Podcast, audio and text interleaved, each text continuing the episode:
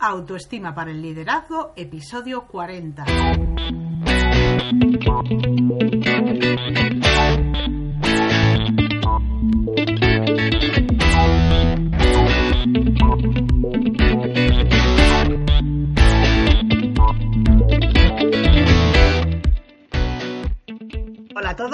Bienvenidos una semana más al programa Autoestima para el Liderazgo. Hoy volvemos a retomar el formato de las entrevistas. Estoy muy contenta porque contamos con un invitado de lujo. Eh, no solamente porque es un gran profesional, sino porque ya sabéis que yo siempre digo que entrevisto a personas que tienen algo que, a nivel personal es especial y que, realmente sé que pueden aportar. Entonces, por ese motivo es el porque está aquí hoy con nosotros Sergio Veintemilla.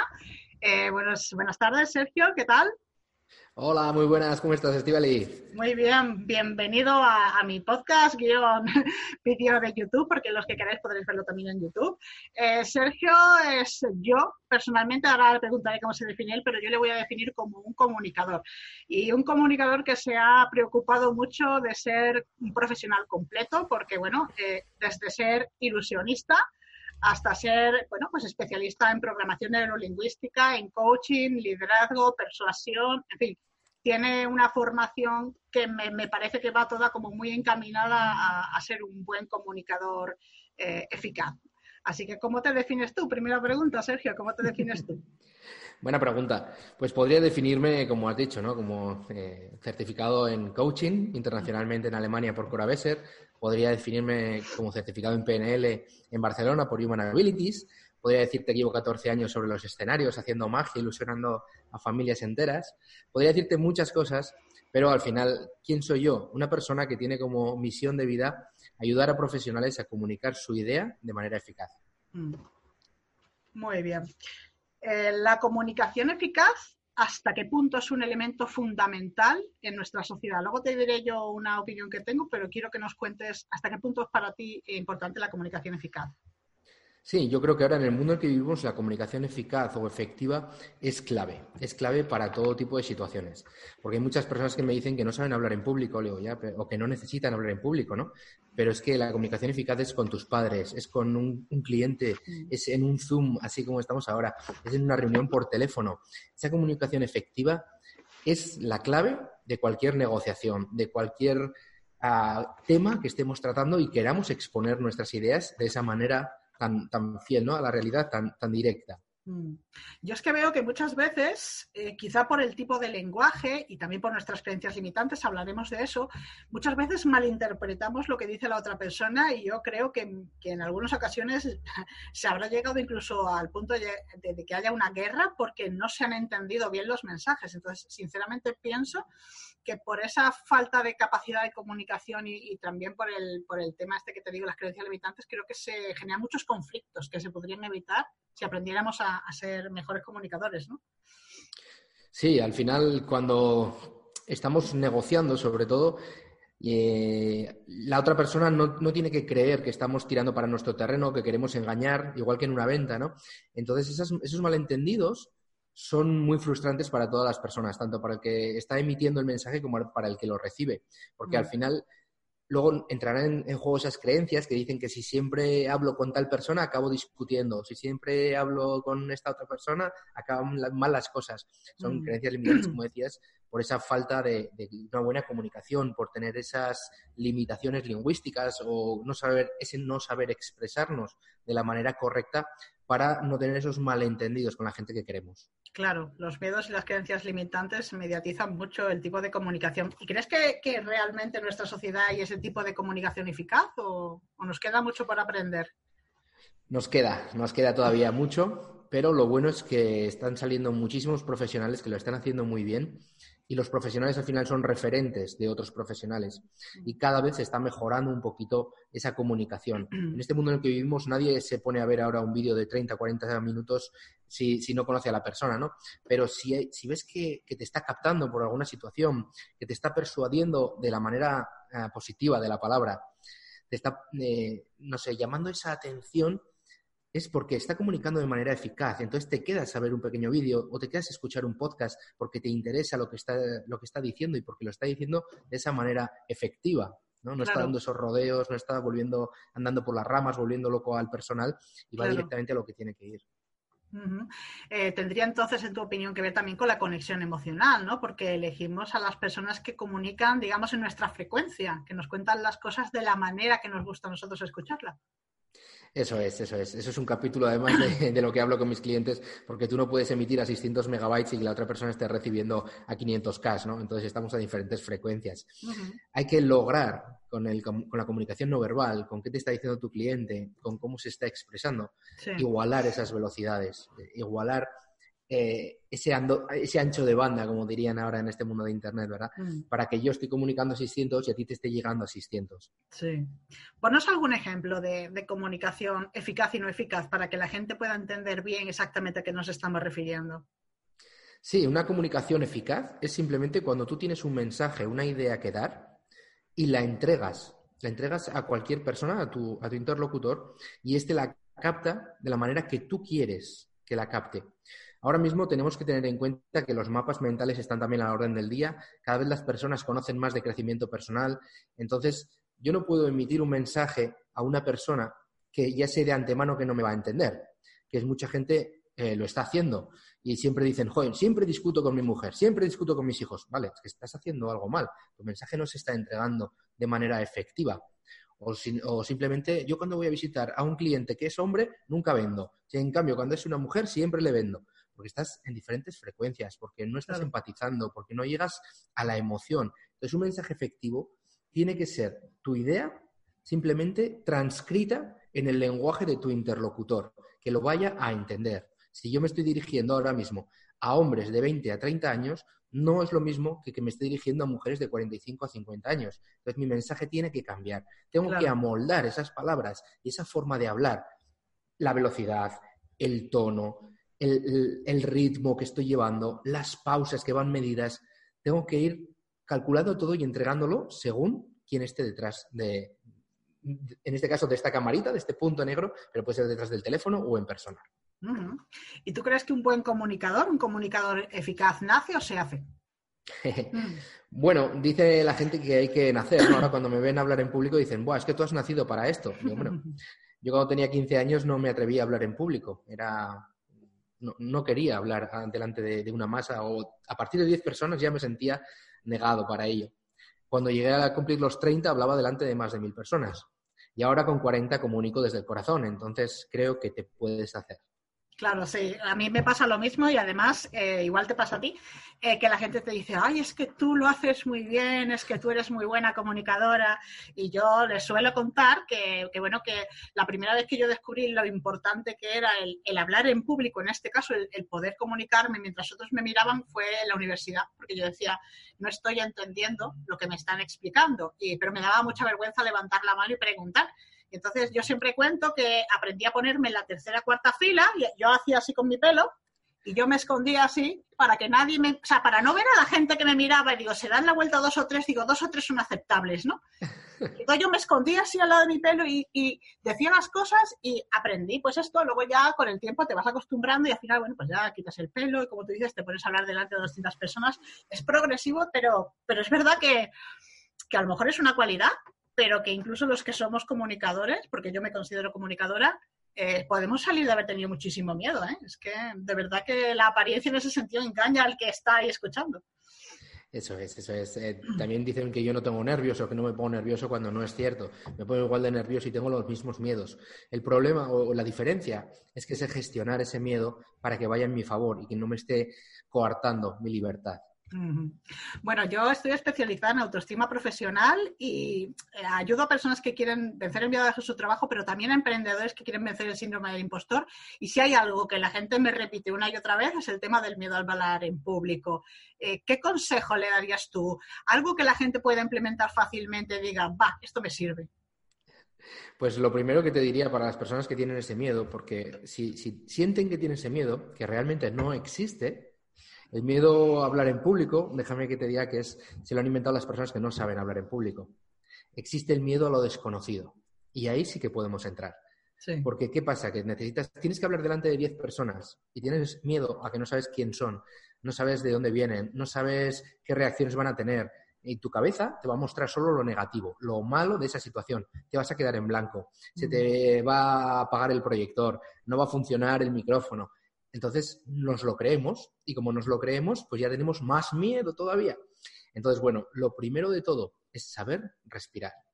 Si sabes respirar, eh, tienes el dominio absoluto de tu cuerpo, de mm. tus palpitaciones, de tu sudor, del frío que pasa en las manos, de cómo va la sangre por las venas y te empieza a picar las cosas.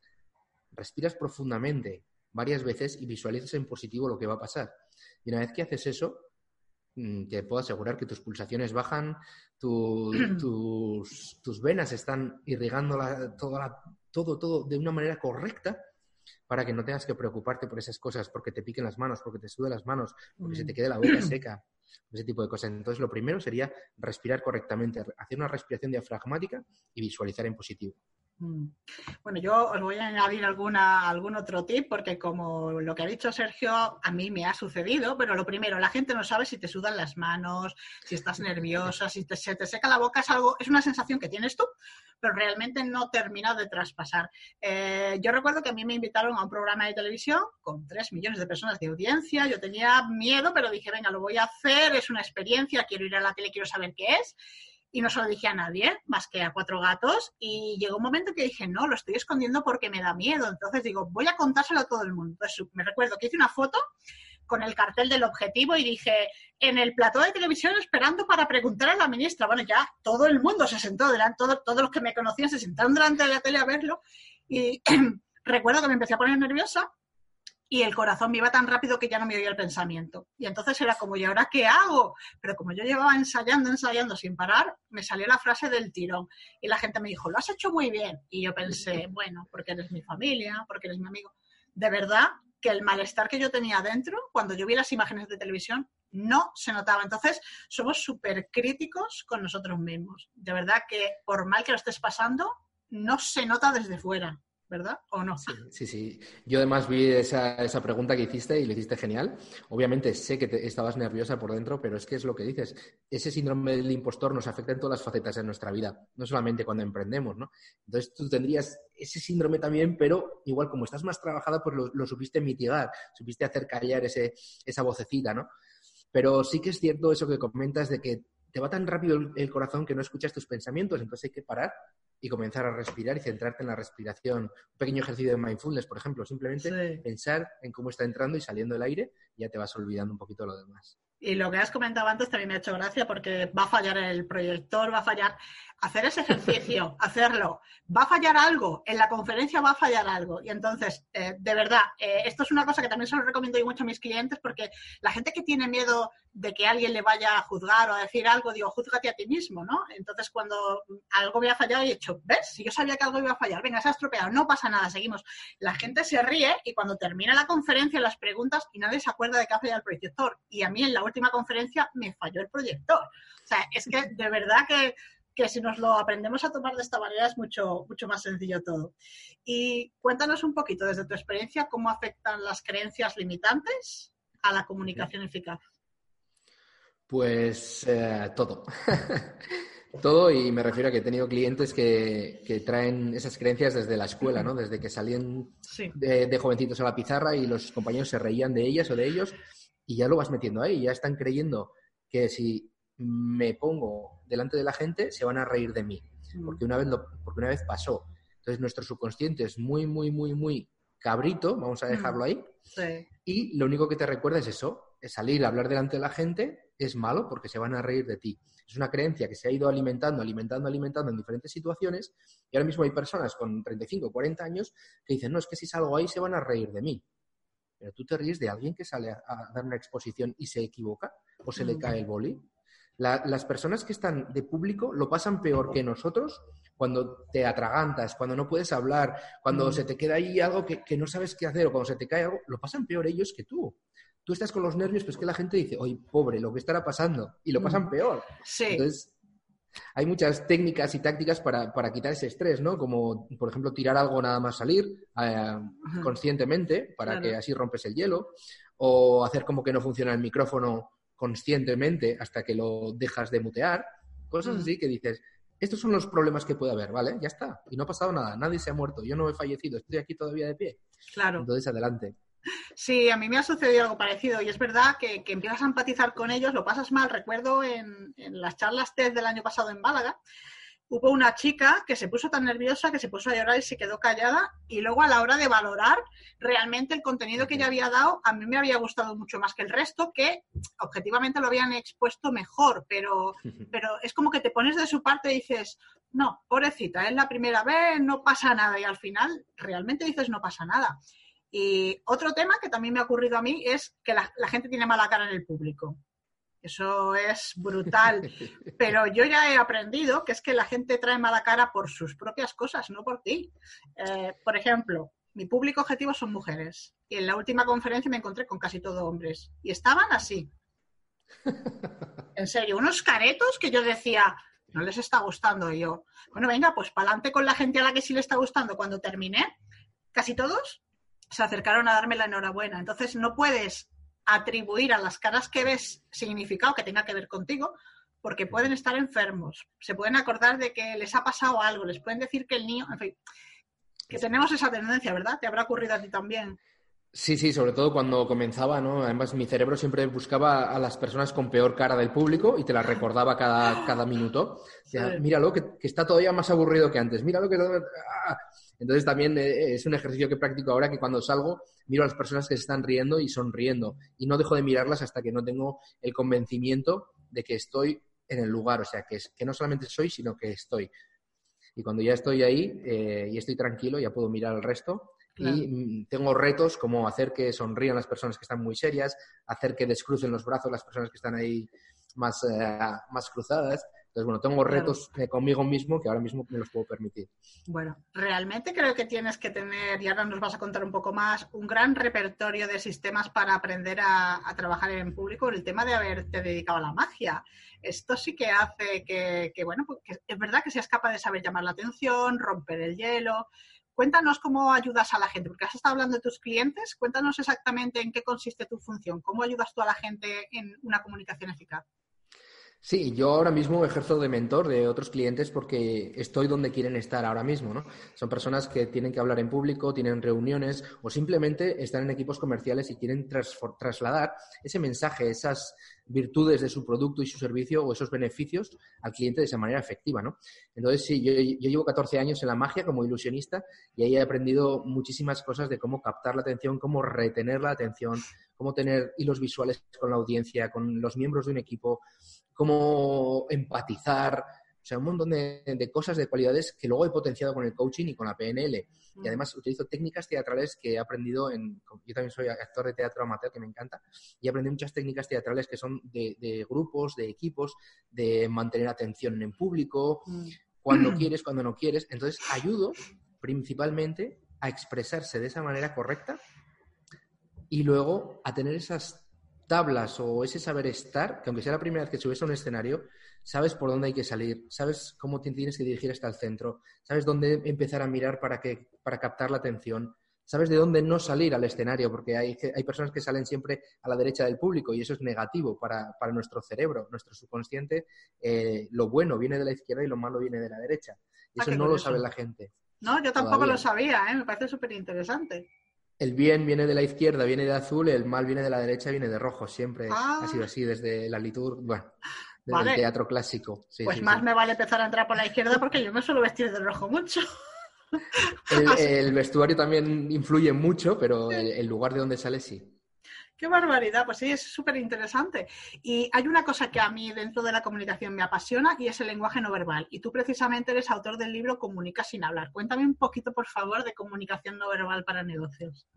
Sí, eh, ese libro nació de, un par de conferencias que me pidieron sobre comunicación no verbal, ya que estoy especializado en, comunicación no verbal hace varios años y lo utilizo mucho. Eh, como mago tengo que saber leer el rostro de toda la gente, mm. saber leer al espectador que saco al público para, para no avergonzarlo, para que no pase un mal rato, sino que se divierta. Entonces he ido indagando y perfeccionando todas esas habilidades y nació eh, Comunica sin hablar, es comunicación no verbal aplicada a los negocios y a las ventas, donde tratamos cómo dar la mano, porque es súper importante. Cuando yo pregunto a alguien si sabe dar la mano, siempre me dicen, sí, sí, de arriba hacia abajo y muy fuerte. Bueno, Y si lo que necesitas es dar la otra impresión de sumisión, digamos, cuando vas a pedir una hipoteca al banco, cuando vas a pedir un trabajo, cuando te están entrevistando por alguna cosa, si tienes que ir de esa parte sumisa, no puedes hacer eso. Eh, tienes que saber cuándo dar la mano, si darla al primero o, no, o darla al segundo, depende de lo que quieras conseguir.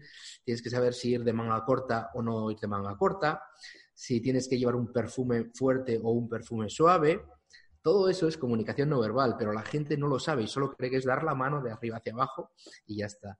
Claro, qué interesante. No, desde luego, ya te digo que, leyendo un poco cuál es tu formación me encanta, porque te lo decía antes de empezar, es como un puzzle, ¿no? Que vas colocando piezas y lo vas haciendo como, como más grande. Y hay una palabra que, bueno, yo creo que es la segunda más odiada después de vendedor, y es persuasión, porque hay mucha gente que lo interpreta en un sentido muy negativo, como como si alguien te fuera a engañar. Desde luego, los que estén viendo esta entrevista a través de YouTube se dan cuenta por la expresión de tu cara el tipo de persona que eres y el tipo de energía que transmites. Pero para los que nos están escuchando, ¿qué es para ti la persuasión? Sí, la persuasión no es más que hacer que alguien tome una acción que tú quieres, pero que sabes que está en su propio beneficio. Desde la integridad, siempre desde la integridad, intentar con tus palabras, con tus gestos y con tu tono de voz que esa persona realice un acto que le va a ir bien a esa persona. Mm.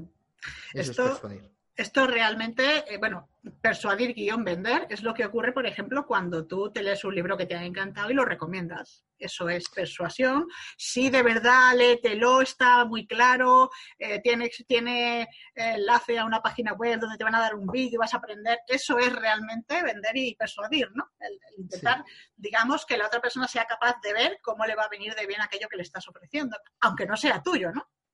Eso es, eso es. Al final, eh, en la venta también nos metemos mucho con estas creencias. Yo toco muchísimo de venta porque yo voy vendiendo desde que nací, yo creo. Todos vendemos desde que nacemos, aunque no, queramos darnos cuenta.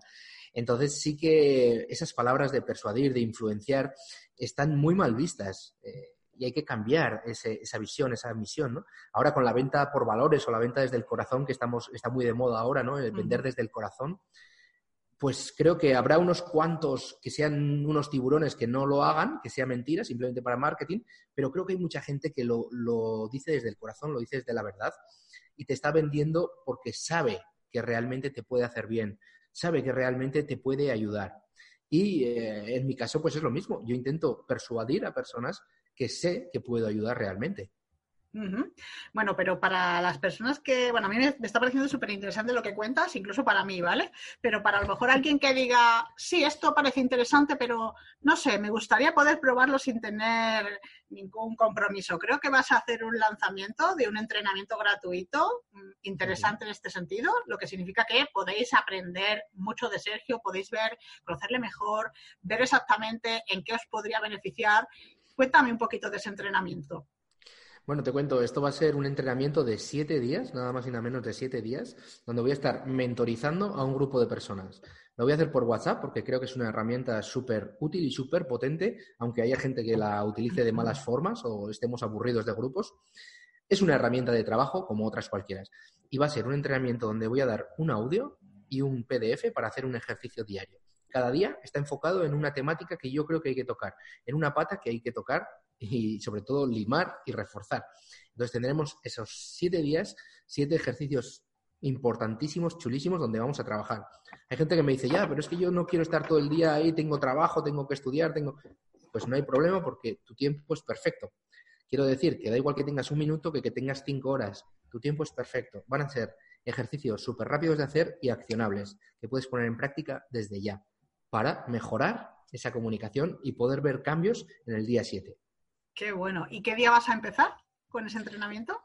Esto comienza el 28 de enero, aunque el 27 seguro que hay sorpresitas. Vale, vale, lo digo porque me parece tan interesante para mi público, porque ya te digo que, que yo trabajo gestión emocional y bueno, eh, realmente el tema del miedo a hablar en público es una cosa que, me lo dice mucha gente. Creo que les va a resultar interesante, así que lo voy a compartir en las notas del programa, eh, pero también lo voy, a, lo voy a publicar en redes sociales para que la gente que, quiera pueda acercarse a, por lo menos a descubrir un poquito más a Sergio. Ya, si luego no queréis seguir, yo os recomiendo que sigáis porque Si ya me estás diciendo que se hacen en cinco minutos y que son de tomar acción ya, vamos, yo creo que me voy a apuntar también.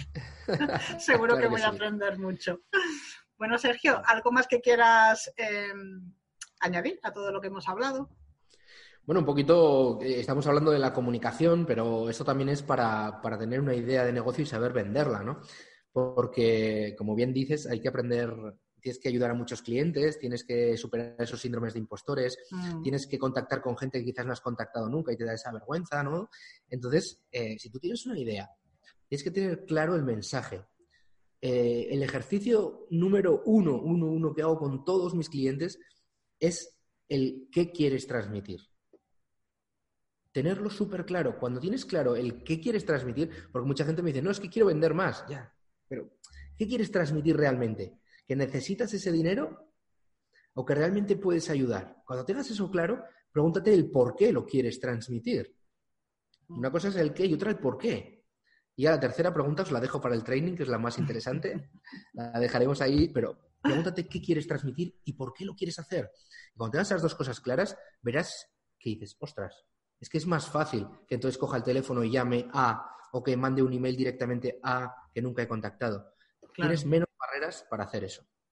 Bueno, yo os recomiendo que aprendáis de comunicación siempre, por lo que dice Sergio, todos nos comunicamos todos los días, pero bueno, si es alguien de, su perfil que, además a una coaching, PNL, neuromarketing, que no lo hemos comentado, eh, toda esta parte del teatro, todo lo que domina eso de, vamos, yo ya he aprendido que hay que entrar por la izquierda en el escenario, todo este tipo de cosas, realmente te pueden ayudar porque eh, seguro que casi todos tenemos redes sociales, alguien nos agrega, dices, bueno, vale, aceptar y en los tres segundos siguientes dices, ¿quieres una dieta de no sé qué? Te invito a... Y tú dices, ya no te quiero volver a ver. Entonces, bueno, si aprendes a comunicarte eficazmente, sabrás saludar a esta persona, decirme, he entrado en tu perfil porque me ha parecido interesante esto. Y bueno, pues con el tiempo, cuando hay una relación, ya plantear, oye, mira, precisamente porque te conozco y sé que te interesa esto, tal cosa te puede ayudar, ¿no? Un poquito, creo que, de verdad, para, los, para la gente de negocios, por supuesto, pero también para el día a día, para, evitar discusiones en familia.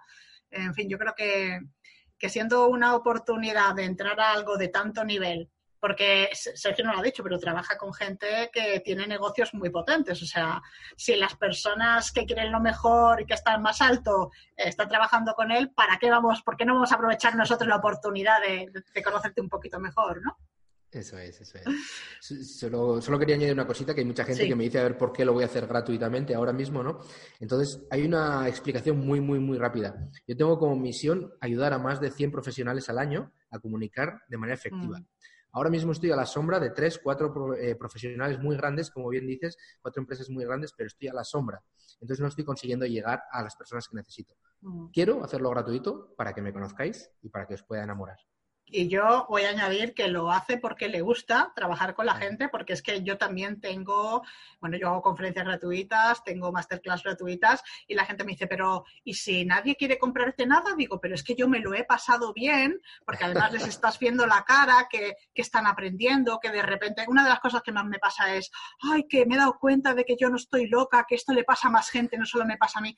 A mí eso me produce una satisfacción que luego si alguien quiere contratarme, pues oye, me parece genial, pero, pero el hecho de ayudar a alguien, yo creo que, es el primer paso de, como tú decías, personas que trabajamos desde el corazón. Eso es, eso es. Esa es la diferencia que nos va a separar de, otros profesionales en, estos años que vienen. Muy bien. Bueno, pues eh, hasta aquí la entrevista de hoy. Tenía muchas ganas de volver a entrevistar a alguien con, una historia interesante. Llevaba ya varios episodios que estaba dando contenidos que, bueno, a la gente le gusta mucho, pero también me gusta ir eh, intercalando este tipo de, de temas. Y bueno, ya sabéis, antes de despedirme, que a mí me podéis encontrar en estivolibilba.com si queréis aprender a vencer el miedo de dejar el trabajo, el síndrome del impostor, que ahora tengo el taller Diseña tu 2020, donde además de planificación, aprendes precisamente gestión emocional, cuáles son tus obstáculos, que el próximo taller es el día 24, que es el viernes de esta semana, que son 39 euros invertidos en ti, que es el mejor dinero gastado para siempre, por lo menos para mí, y que además os invito, ya os digo, a, a que podáis apuntaros al training gratuito de Sergio, que puede dejar en las notas del programa. Y para la semana que viene, pues creo que os voy a traer a una clienta mía que os cuente cuál ha sido la experiencia de fomentar su autoestima, porque hay un antes y un después en, en esta chica, en Tatiana. Así que nada más por hoy, nos vemos la semana que viene. Muchísimas gracias, Sergio, por haber estado con nosotros hoy y nos vemos pronto, ¿vale? Un saludo y muchas gracias. Vale, hasta luego, chicos.